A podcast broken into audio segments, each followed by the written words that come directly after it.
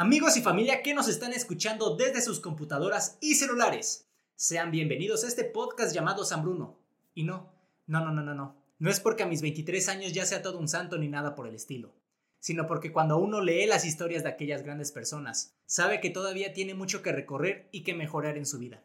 Y es por esto que Casa Huerta y su servidor decidimos crear este espacio y llevar aquellas devociones, novenas, biografías y datos curiosos que quizás no sean tan conocidas o que incluso algunas personas ni siquiera sabían que existían, y así poder llevarlas, poder difundirlas a todos los rincones posibles, para mejorar cada día como católicos, pero sobre todo como personas. Mi nombre es Bruno Ancona y los esperamos en el primer episodio de San Bruno. Nos vemos.